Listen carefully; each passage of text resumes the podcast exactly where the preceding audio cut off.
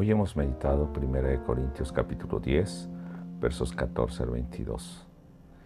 Y dice el verso 14, por tanto, mis queridos hermanos, amigos, dicen otras versiones, huyan de la idolatría.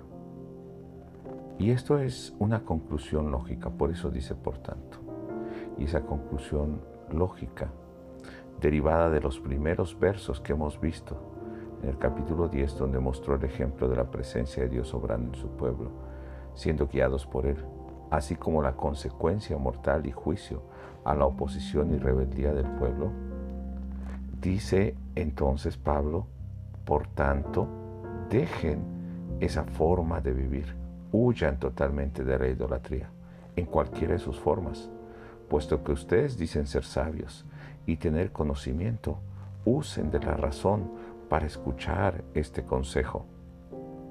Enseguida va a hablar de la comunión, y esta comunión significa la participación, la unidad que tenemos en Cristo. Y hace un condicional, Pablo, a través de los siguientes versos. Si tenemos comunión con Cristo y lo que esto representa en la cena del Señor, la unidad por la sangre y el cuerpo de Cristo, haciéndonos parte del mismo cuerpo, parte del pacto, tal como el sacrificio que se ofrecía en Israel en el tiempo del templo o el tabernáculo. Entraban en comunión y comían en la presencia de Dios. Si tenemos este tipo de comunión con Cristo, y esto representa la cena, de la misma manera podían tener comunión con los demonios en sus sacrificios, aunque ellos no son nada ante Dios. Pero lo hace Pablo presentando una comparación para que no entren en esa unión, en esa participación con los demonios. Esto significa que sus ritos, sus costumbres paganas, sus creencias, su forma de vivir y por tanto también su final de muerte y condenación podía ser parte de la vida de aquellos que se llamaban cristianos cuando no vivían en una correcta comunión con Cristo. Pablo habla rotundamente en el verso 21.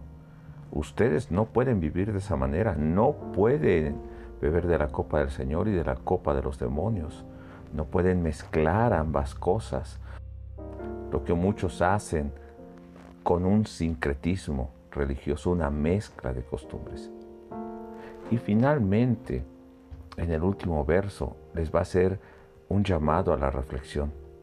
Si saben lo que sucedió a Israel, que tentó a Dios, le provocó a ira y perecieron, no podemos ser nosotros tan osados de enfrentarnos o retar a Dios a actuar en contra nuestra por causa de nuestra desobediencia e infidelidad yendo tras los ídolos expresados en nuestra forma de pensar y de vivir. Preguntemos en este día, ¿con qué o con quién estamos teniendo comunión y haciéndonos parte? ¿Con el mundo y sus ídolos o con Dios? Nuestros hechos rebeldes no son un reto abierto contra Dios, pues le estamos tentando sabiendo que no somos capaces de enfrentar su ira. Lo sabio o sensato sería dejar nuestra rebeldía, abandonar prontamente esas prácticas que nos hacen incapaces de disfrutar una comunión perfecta con Dios. Además, nos limitan a ser parte del cuerpo de Cristo.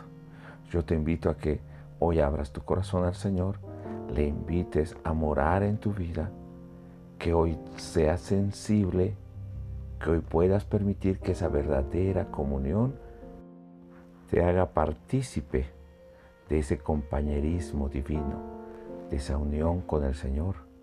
Y al mismo tiempo, no solamente tu ofrenda se acepta, sino que tú seas esa ofrenda agradable delante del Señor.